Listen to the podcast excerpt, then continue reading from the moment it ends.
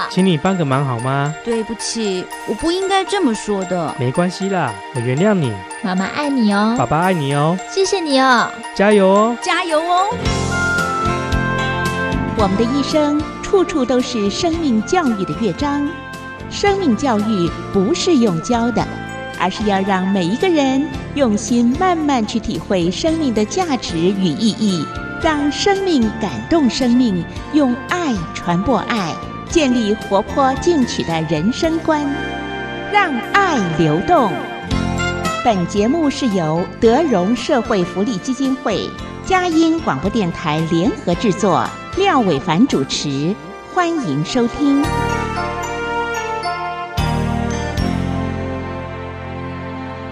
Hello，节目的时间在这个地方开始了。打开后，阳光美少男廖伟凡在这里深情问候每一位在收音机前面的朋友啊。最近呢，我在整理我的工作，在整理我的心情，然后呢，在调整我的其他的工作的时间，然后呢，我准备要到丝路去走一走哈。想到我要出门到丝路去走一走，心情就非常非常的高兴。但是要出门之前呢，他们就告诉我说，这个地方有江毒，那个地方有危险。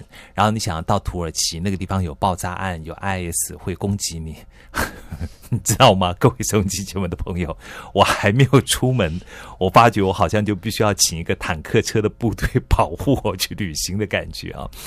哎，你呢？你会做怎么样的选择呢？我不知道哎，我有的时候反而觉得，好像听了太多人的想法之后呢。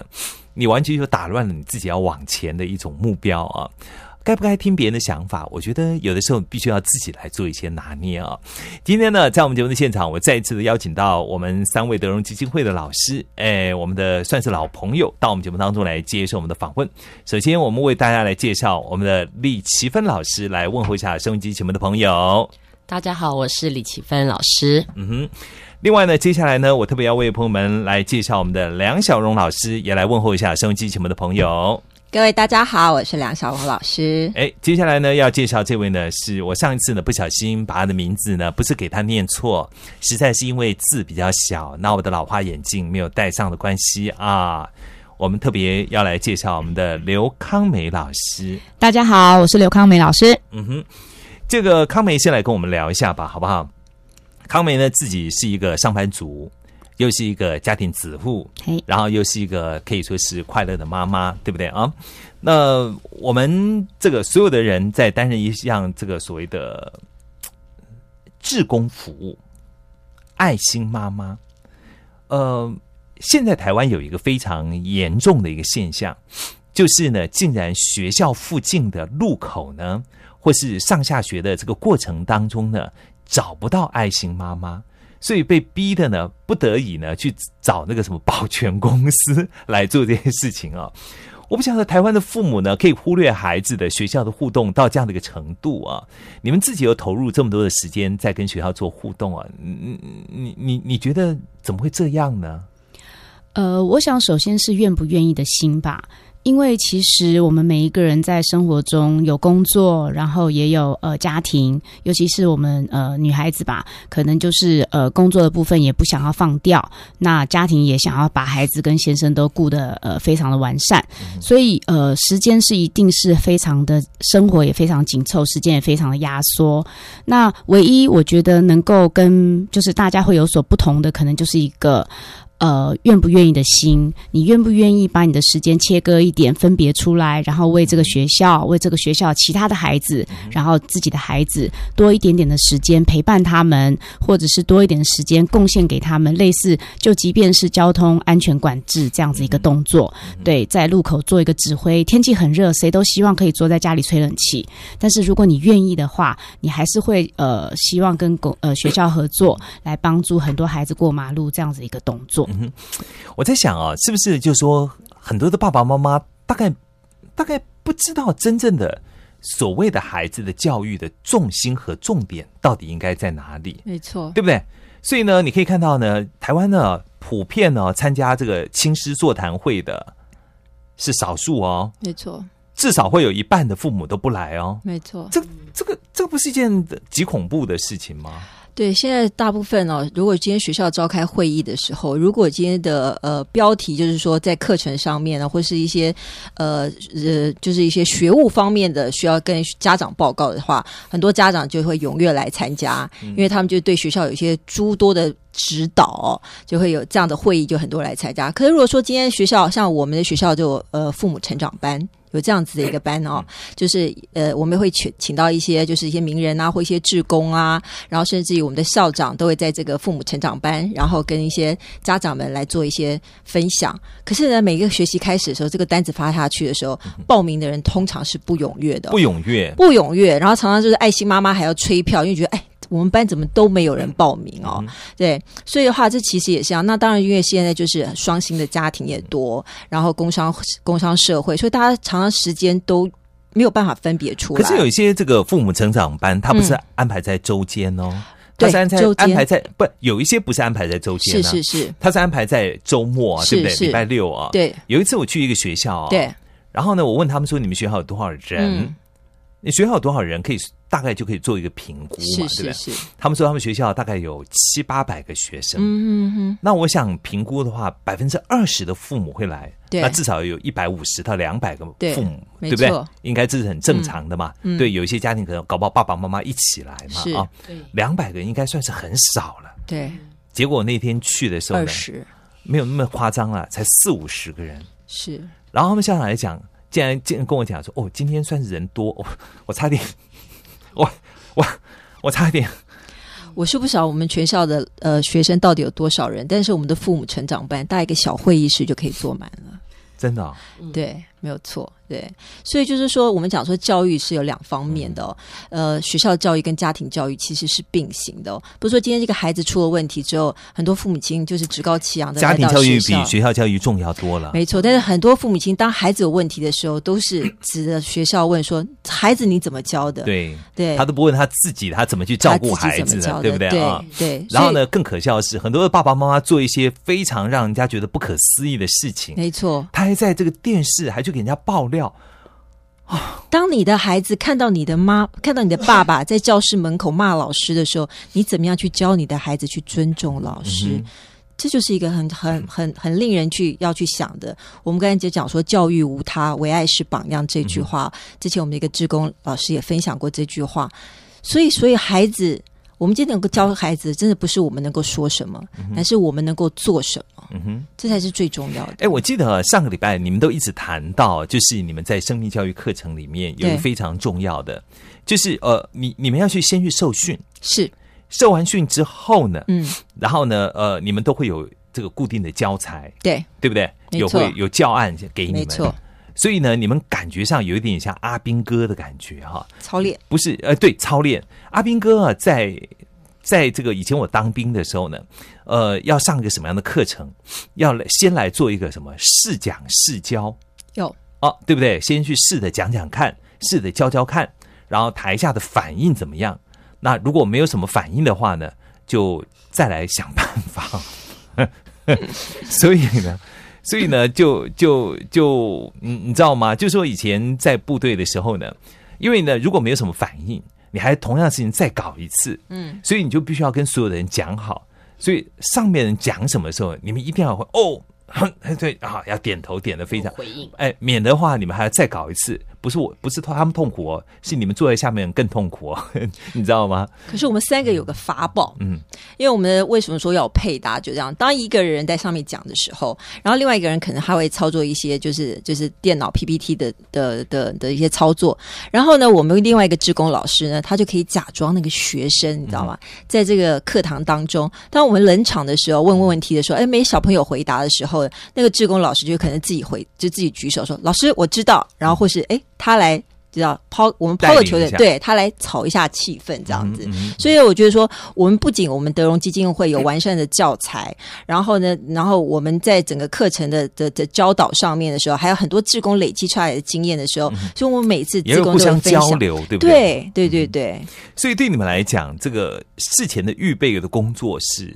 是蛮非常重要。所以你们上完课之后，上课是上课，是等于说是呃。我我我我讲的上课是你们先要去上德荣基金会是教你们的生命教育课程的内容。志工培训，那等到你们要志工培训完毕，你们要去上课的时候呢，你们还要再准备一次。这是当然。然后呢，三个人这样子一起，会不会有那种三个人意见不合？因为我看你们就是连续几次，就有的时候我看你们也蛮貌合，不就是就 哎，真的，只要人在一起，就一定会有相同不或不相同的牙齿都会咬到舌头，对不对啊？对？我们先来听一段音乐，休息一会儿呢，回到节目的现场啊，我们听听他们怎么样来准备他们的教案，他们怎么样来做一个完整的规划啊，能够来帮助更多年轻的孩子呢，能够透过他们的生命教育的分享呢，能够让更多的生命来感动其他的生命。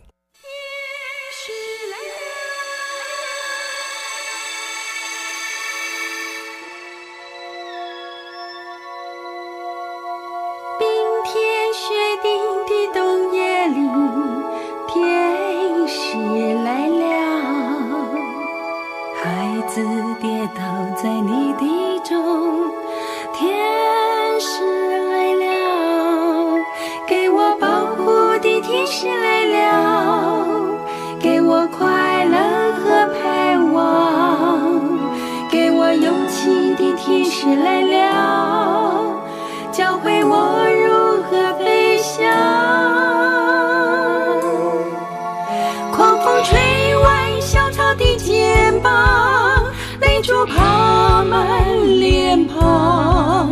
天使的眼睛点亮你和我幸福的未来。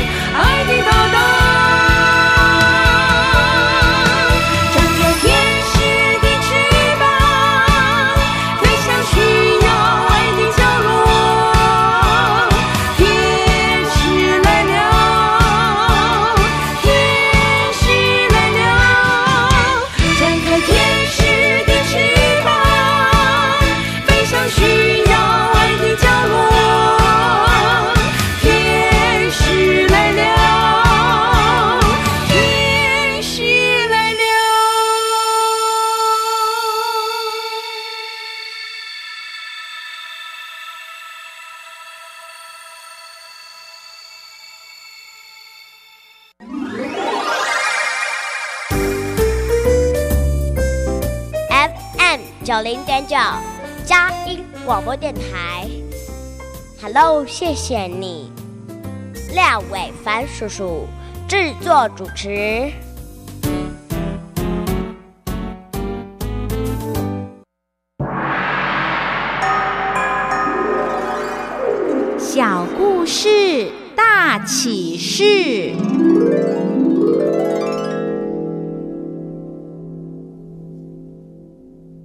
好了，非常的欢迎您继续回到我们今天节目的现场啊！今天呢，在节目的现场，廖伟凡特别邀请了三位生命教育课程的老师到我们节目当中来接受我们的访问呢。我想，呃，不晓得三位哪一位，赶快来跟我们介绍一下，就是说你们在开始做这样的一个上课之前，呃，三个人呢，有的时候怎么样讨论，会不会有碰到意见相左的地方？怎么样来大家画 p a r a c a n 啊，在这个江湖上讲画 p a r a c a n 啊，把这件事情给瞧到。最刚刚好的地方去。呃，其实我们在备课的过程哦，其实真的遇到很多呃时候，是我们有我们自己的想法，可是怎么样能够归纳成一个最能够展现出来最好的课程哦，都需要呃很多次的这个呃切磋跟很多次的意见的交流。然而，这个德荣基金会他给我们这个教材哦，这个本身它设计就非常的完善。我们除了在这个基本这个影片还有这个这个我们讲这个取用的教材上哈，我们可以从网络上找到以外呢，其实呃德荣基金会在呃它的这个网站里面已经给我们非常多丰富的这个内容了。只是说我们要经过一个很重要，就是我们的经历，还有我们自己先被感动到的那个合一哦，把它呈现在最好在老呃小朋友面前的话，我们其实呃借着每次的备课哦，我们都。呃，非常多的这个交通啦，非常多的这个讨论，因为其实我们三个都有不同的专才。那小龙老师他其实是说学逗唱，然后他很活泼。那呃，康美老师呢，他在这个电脑啊。在做 PPT 的过程，这个他呢协助我们是非常多的。那我这个人呢，我也不知道我能做什么啦。但是啊，我们在配搭里面就互相补足我们彼此的这个不足。所以后来慢慢我们发现我们自己有一些缺陷，也有一些自己专项的，我们就把自己那块哈摆出来，然后拼成一个完整的课程。所以我们在每一次的。备课中呢，我们也不呃，就是说，因为我们自己可能在说上不行，然后或者说我们在电脑上不行，我们就放弃我们自己的学习。我们还是采用就是彼此轮流，彼此呃，就是说借着呃这次是某人来主讲，然后其他人怎么样来配合学习，怎么样在我们的经历中哦，把这个课。能够呈现到最好给班级上，甚至还要应对这个不同的孩子给我们的情绪或者他的反应。对，哎，其实我觉得这样很好。哎，那比方讲是一个专业专职的家庭主妇，我们可能就会觉得说啊，搞 PowerPoint 干嘛？对不对？哈，对，搞 PPT 要到底要干嘛？对不对？然后等到孩子们真正需要做 PPT 的时候呢，哎，我们完全不会啊。对，那我是因为被环境逼迫的啊，我自己就我我完全就是被环境逼迫。那就是请孩子帮我打一些东西，我我真不会弄啊，完全不会弄，我没有学过电脑啊。以前你都有助理啊，你只要跟他讲一讲，那个时候还不是用电脑，还是打字啊，什么时候开始刚开始进入电脑。后来有一天我发觉不对了，你知道吗？嗯嗯。那你不能够靠任何人，每一个人都很忙。对。然后呢，我就发觉那一天呢，我就下定决心，对，告诉我孩子说：“你过来，告诉爸爸这个电脑怎么打开啊。”然后呢，我告诉告诉我说怎么样开始来练习打字啊。然后呢，我就把一本圣经呢放在前面啊，然后我就一个礼拜之后，我就开始自己用用电脑。等到我开始去读研究所的时候呢，我就说这个这个怎么做啊？他就告诉我说啊，这个太简单了嘛哈，只不过做的很丑而已，你知道吗？就是你就开始会做 PPT 了哈。等到我自己呢花了两年把这个硕士读完的时候呢，后来我又看到同学们做的那个 PowerPoint 呢。我就觉得还是比我好了哈，花俏越来越花俏了，对不对？然后呢，你就发觉，就说它就是一个学习的一个一一个一个一个过程嘛，对不对？是的，嗯其实呃，在在我们互动三个人备课的过程中，其实你可以看到，呃，每一个人真的都会有自己的那一个部分是最专长的。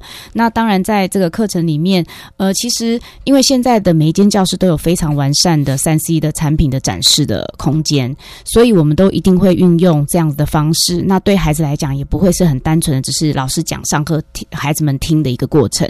所以我们都尽量大量的运用，呃，所谓网络上的一些很合宜的呃影片，或者是呃有些名人的专访，那甚至有一些呃艺人的很正向的歌曲，我们同样都会拿来当做我们上课的教哦，材。真的哦，是的，连艺人的歌曲是的，是的，大部分是用种子音乐的吗？不不不不，谢谢总谢谢主持人又帮我们打了一次广告。不是不是，像呃今天早上我们有上了一堂生命教育课，在景美女中。那我们今天放的就是呃当年呃金曲奖的一个最佳歌曲，那叫做《过去的明天》。那这首歌的内容非常的正向，那对孩子们来讲，呃又是他们熟悉萧敬腾。哦。对，他们是呃一群呃萧敬腾主主唱，然后带领一群艺人这样子的一个、一个歌曲。那内容很正向，再加上旋律很好听，那这些孩子们又是熟悉的，他们非常熟悉的艺人，所以呃就在歌曲的这个传唱的当中，他们就能够把一些很正向的字句放到他们的心里。对，是。嗯哼。所以呃，备课对你们来讲是一个最大的重点的部分。是然后进到教室里面啊，呃，有的时候我们在上生命教育的课程啊，其实我们是带动我们的孩子，因为我自己也当过生命教育课程的老师。对对，前辈然后呢，呃，到了教室里面啊，就像我自己会碰到那个学生啊，你真的很想要跳起来，然后呢，用那个所谓张大帅的那个你你，好样的，然后怎么办呢？那就是就是你明明生命教育课程是一个爱的分享的课程啊，那碰到那个学生很失控，那怎么办呢？对，这个时候呢，为什么我们就讲说配搭就是非常重要？因为我们在你们课程当中的时候，就像刚才主持人问到说，当我们有意见相左的时候该怎么办？那就是以那个主讲人他自己习惯的方式，然后跟他认同的一些题材，因为他是主讲人嘛，他自己。必须要认同这些东西，所以以他来主掌的方式的时候来进行。那剩下那两位的配搭的时候，他们就要在这样的一个状况之下，可能真的觉得孩子们很失控，对不对？然后或许他们也会呛老师啊。有时候我们讲的一些事情，他们讲说好无聊、哦，甚至于我们也曾经在班上放过一些很感人的影片，孩子竟然笑出来了。你会觉得这这影片已经就是一种生离死别的一种影片了，可是孩子们竟然笑出来，他们是觉得很很好笑。当你碰到这样的情形的时候，就像刚才主持人讲，难难不成你要张大帅口吻跟你说你你你你怎么样吗？当然不行。我们有的时候就主讲人一定要 hold 住全场，我们去忽略这个孩子的一些反应，因为我们常讲说不要让这件事情发酵，因为你一去处理这个孩子的问题的时候，你就会模糊整个教室上课的气氛跟焦点。这时候，另外一个志工老师他就会过去，他会跟他有一些私底下的交谈，说：“嗯，不要笑哦。”然后或是给他一些安抚。然后我们在下课的时候，再把这个孩子可能就是在在下课，我们不是把他特别叫出去，不会。一下课的时候，我们可能就赶快走到那孩子面前，就跟他稍微聊一下，会问他说：“你刚刚为什么觉得那影片很好笑呢？”对，那孩子可能就会说他们的一些感觉。那我们在跟孩子这样应对的当中的时候，我们也知道说，哦，孩子的点在哪里，所以我们不会像一般的老师一样，孩子们在课堂上忽然间笑，或是不专心，或是去玩一些别的东西的时候，我们会大声的斥责孩子，因为这不是我们要做的事情。我们要做的事情就是用爱心去关怀他们，然后让他们在整个上课的过程当中是在一个很愉快的气氛下去度过今天这样的一个课程。所以，志工之间的配搭，然后跟临场的反应，是我们非常注重的。嗯哼，对。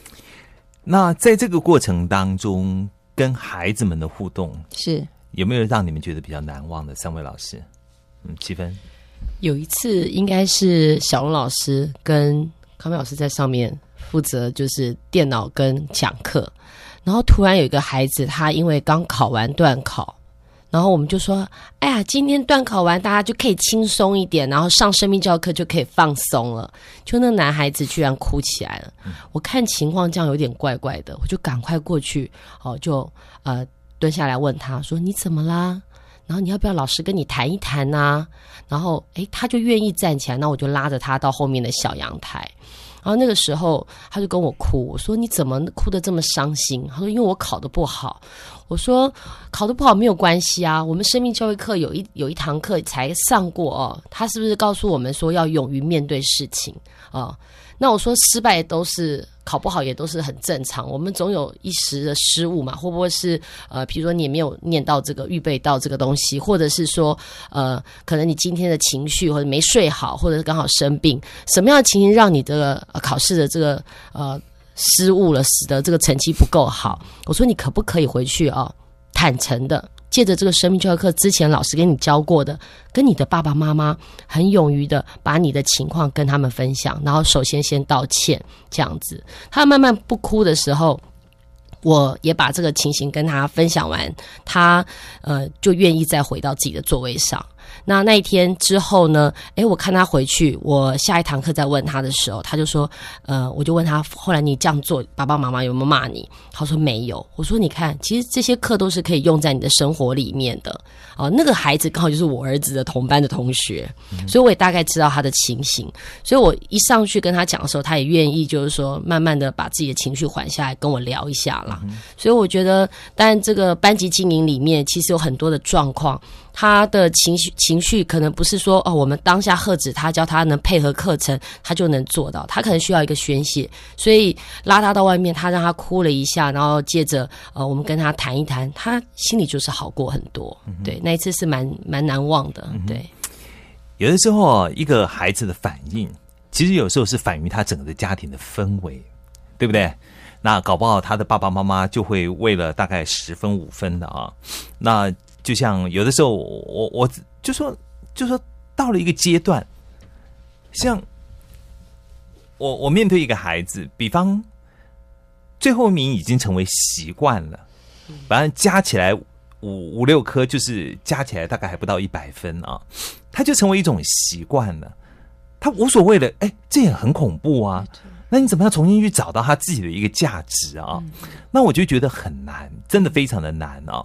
可是我觉得，当我自己啊也曾经参与过生命教育课程的过程里面的时候呢，你知道吗？各位收音机前面的朋友，我就会开始看到，去想办法去找这个孩子的价值，他到底在哪里啊？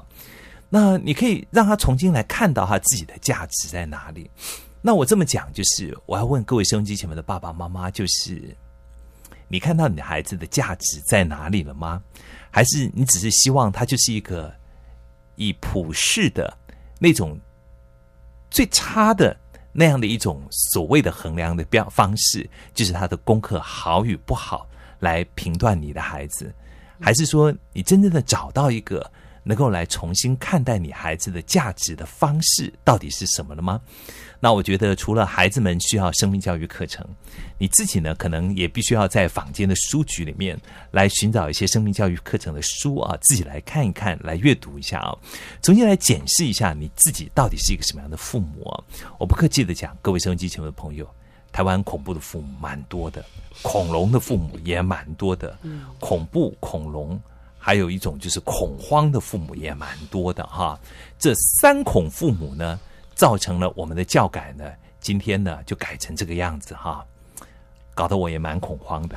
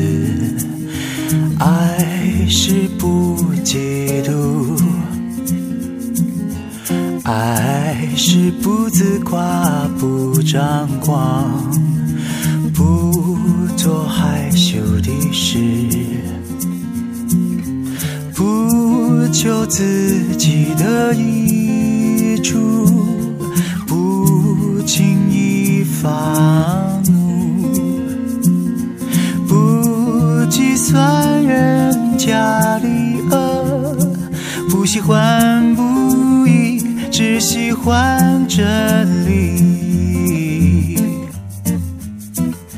凡事包容，凡事相信，凡事盼望，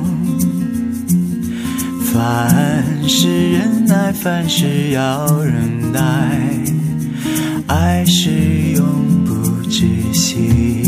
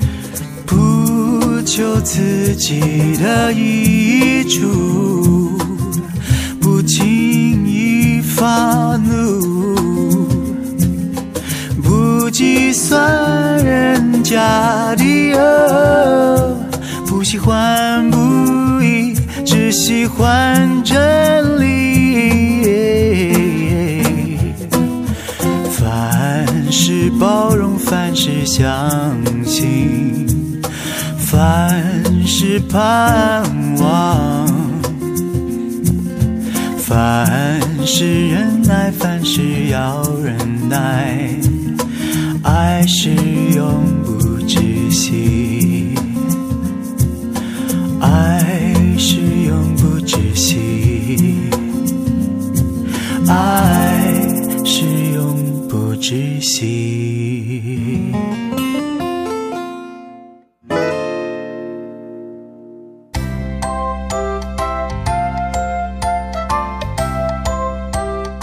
息一下，Hello，谢谢你。廖伟凡叔叔马上回来哦。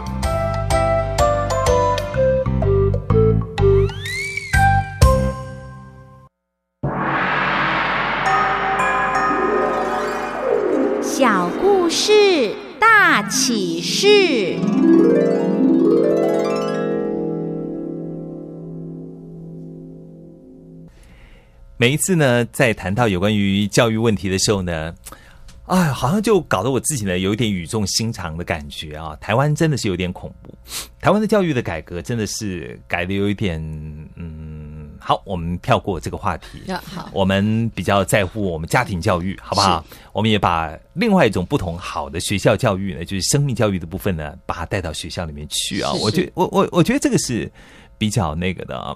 呃，刚刚我们特别也谈到了，就是在上课的过程当中，刚刚齐芬也特别来分享了啊，就是让你们觉得孩子们回馈给你们还蛮好的啊。没错还有没有其他特别的回馈，可以来聊一聊？呃，像我自己本身，我们呃。因为我们从三年级开始就有教生命课程，然后一路可以教到国中，那最近又教到高中。那很感动，就是有一次我们其实，在三四年级上过我们生命教育课的孩子，那在国中升上国中之后，我们可能已经两三年没见面了。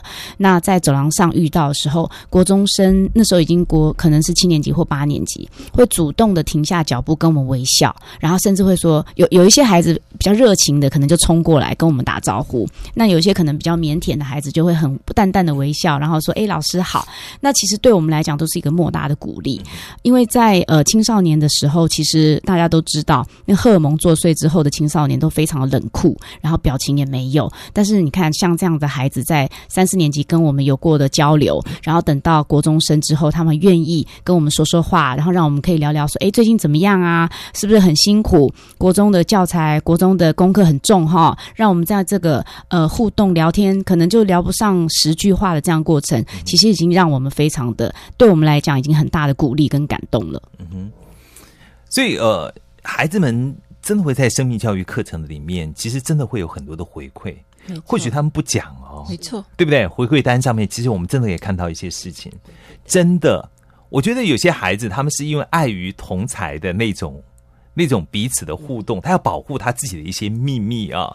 然后呢，呃，可是你真的可以在回馈单上面看到，其实孩子在他里面，他其实他有很多很想要去跟去跟别人分享的一些他内在的一些东西。没错，那些内在的东西呢，他又不知道找谁去，我觉得好可惜哦，没错，这非常的可惜、哦。对，所以我们在写学习单的时候呢，我们这次还尤其在景美呃女中这个生命教育课的时候，我们还跟孩子特别有一个那个保密协定，就是告诉孩子说，你们在写学学习单的时候，你们大可放心哦，这就是呃，就是老师在在在翻阅你们的学习单，在你们的回馈上面的时候，就只限于我跟你。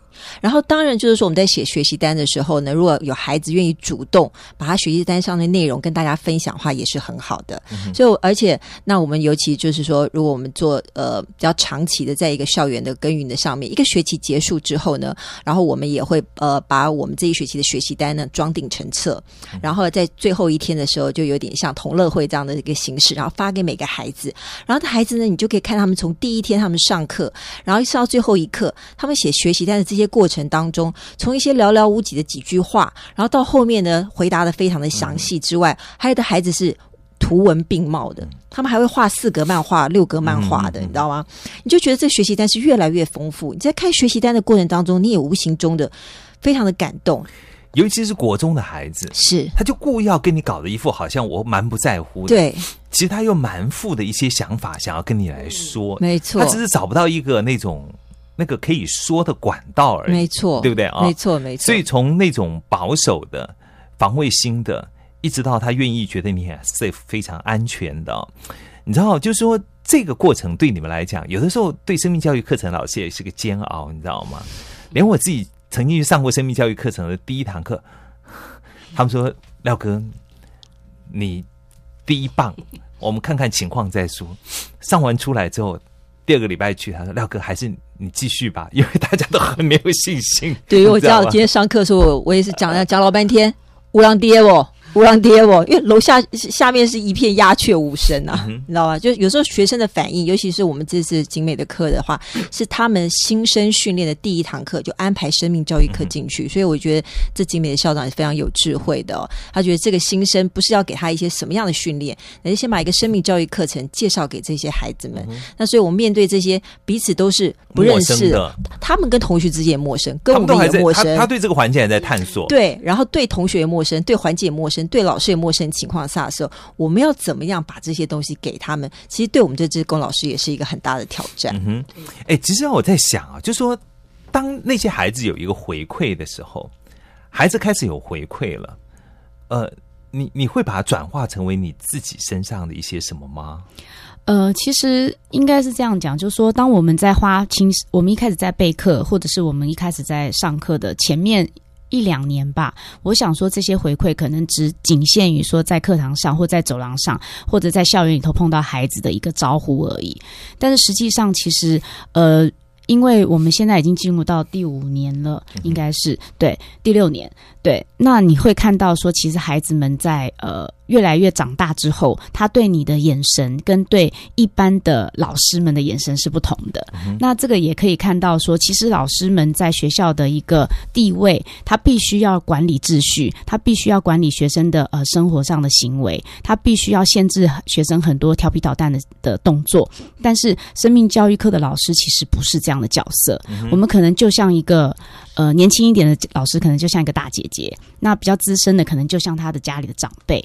那这样子的人，其实，在学校是呃没有利害冲突，也没有呃所谓的呃呃情绪上面的的冲突的，所以对这些孩子们来讲，我们反而是最安全的那一道，那那一道友谊，应该是这样说。嗯哼，你看完之后，会对自己的家庭有很多的消化吗？是回应到自己的家庭里面去，当然一定是这样子，因为其实我我们刚刚都有提到说，其实生命教育课最大的受益者是我们自己本身，我们这个人的本身其实都是最大的受益者。那当然，呃，人对了，我们自己的心态对了，其实，在跟孩子们或是跟呃家人、家人、其他人的互动的时候，他的呃正面的思想多一点，其实对对家庭环境就是有好的帮助。嗯哼，挺好的，对不对？哈。所以呢，当生命教育课程的老师，然后其实是一件蛮快乐的事情。那如果有时间的话了，能够分别出时间来的话呢，我真的鼓励我们各位收音机前们的朋友啊，有一些家庭主妇啊，在家里面呢，你每天待久了，你会对你自己越来越觉得没有价值。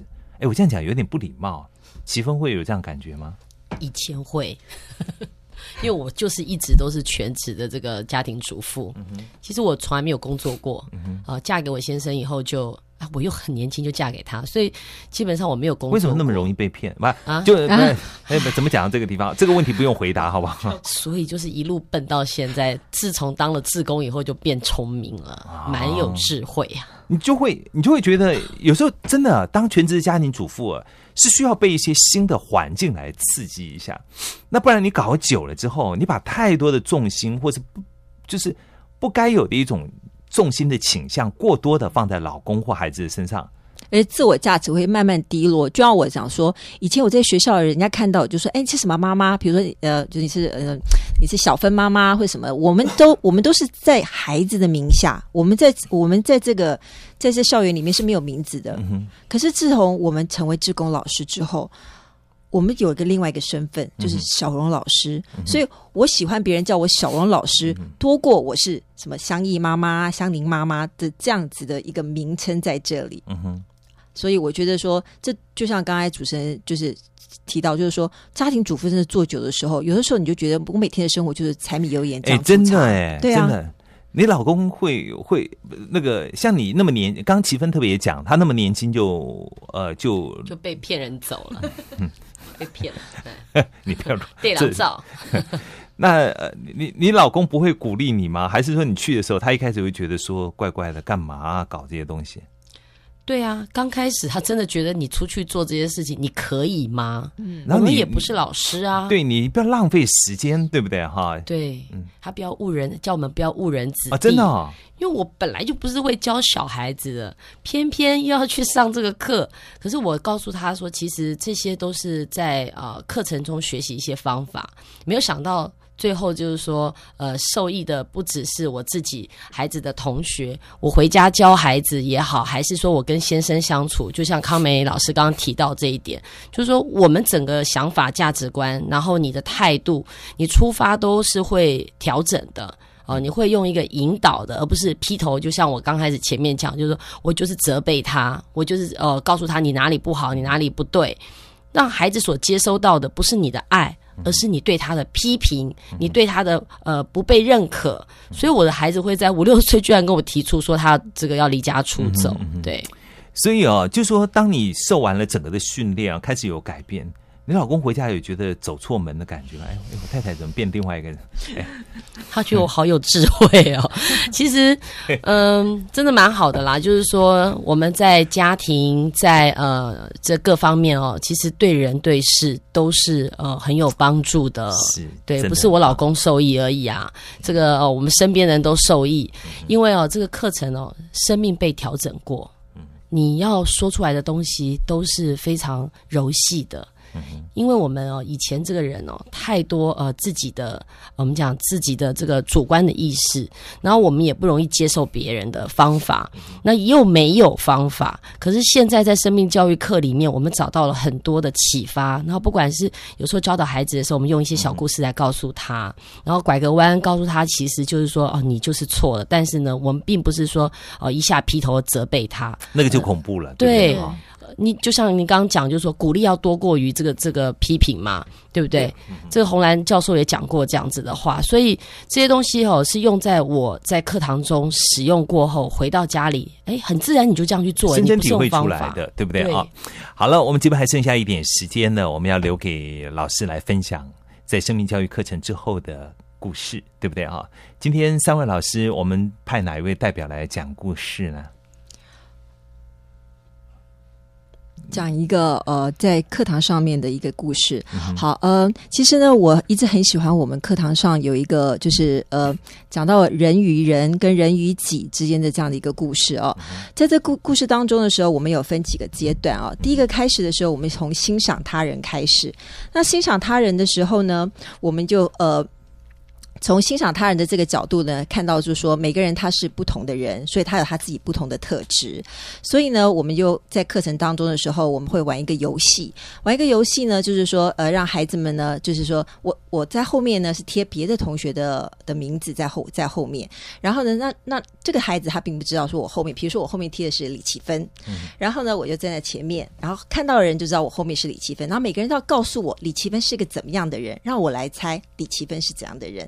所以在同学们呢在分享说李奇芬这个人的时候呢，是不是也带出了就是说，哎，李奇芬这一个人的特质？然后呢，我们也知道的是说，哦，我原来我现在是李奇芬，对，所以我们借由呃体验活动呢，我们了解到就是说。如何去欣赏他人，然后呢，还有的还有做进一步做到说做自己真好。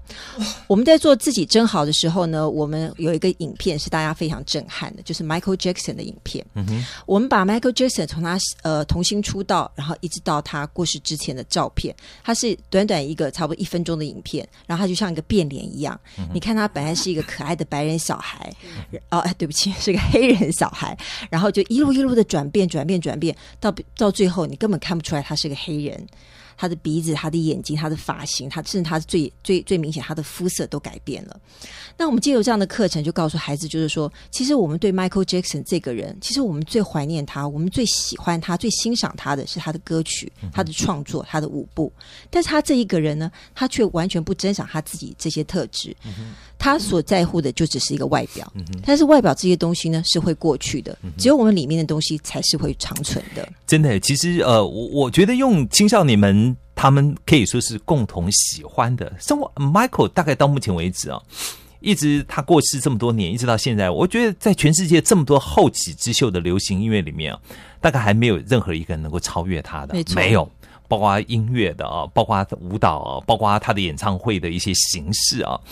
啊，我觉得他有他的非常独到的地方，就是人已经到了一个这样的程度了，对，他对自己都还不满意，没错，不满足，对不对？哈，有的时候你们会好吧？这个不可以随便问呃女性同胞这样的问题啊，我们也会啊，也会啊，也会。有一天我你就就最近啊，我去参加一个活动啊，嗯，那结束之后呢，就很多的人，大概有三四桌的朋友坐在一起吃饭啊，嗯，他们就想说，哎。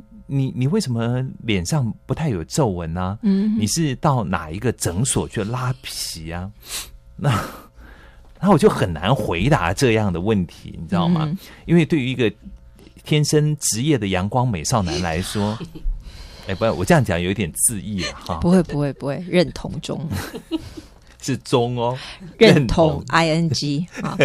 你你知道吗？就说我忽然发现哦，一堆哦年纪。都跟我都已经是就是五十多接近六或者六十多接近七的人，我发觉不管任何年龄都在乎自己。对，那你在乎一个什么样的自己啊？我觉得好值得我们来好好的想一想哦。没错，对不对啊？没错。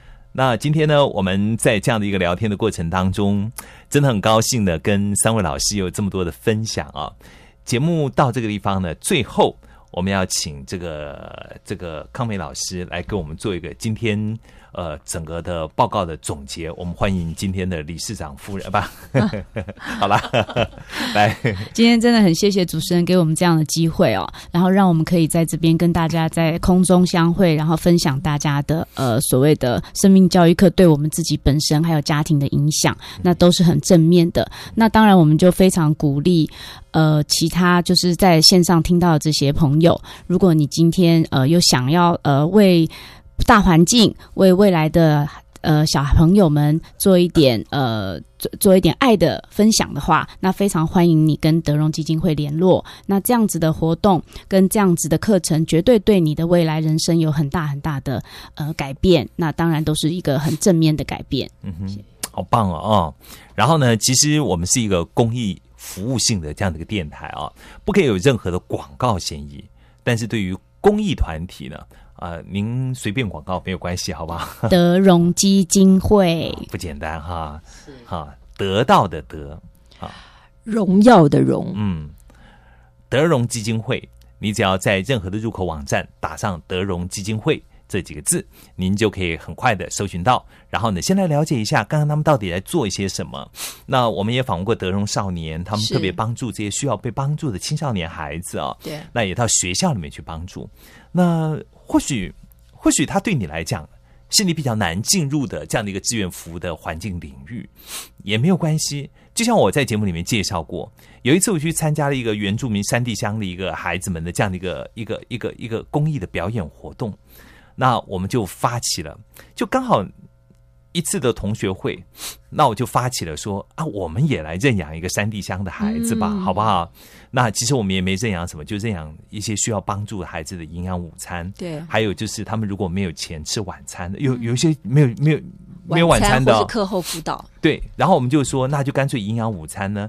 本来这个小孩不是吃一份营养午餐吗对？我们就多出两份钱，嗯让这个孩子呢能够在营养午餐先打包好，然后晚上呢把它放在学校的冰库里面，晚上带回家跟阿公阿妈或者自己吃哦。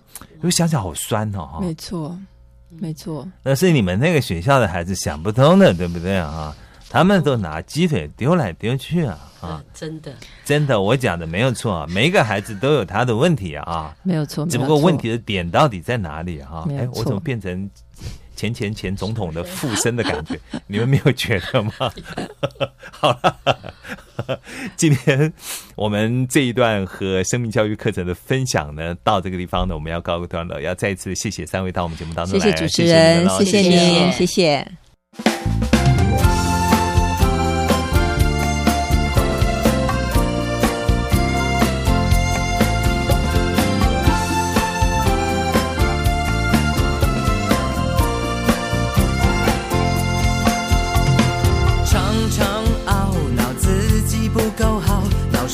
是担心自己做不到。一出差错，心情就变掉，心中控告自己很糟糕。你可知道神看你为宝？你可知道主恩最可靠？在基督里一切变美好，神的儿女个个都是宝，神的儿女个个都是宝。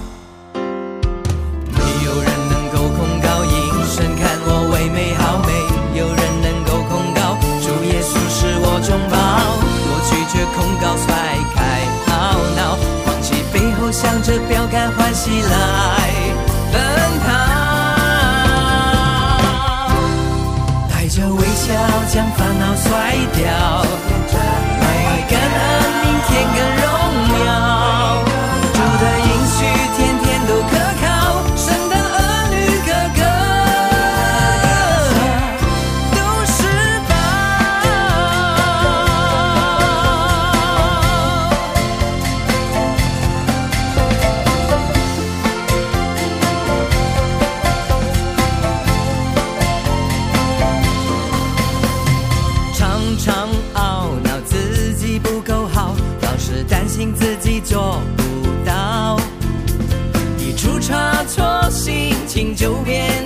心中控告自己很糟糕。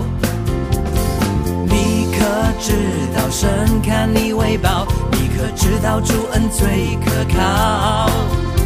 在基督里一切变美好，神的儿女个个都是宝。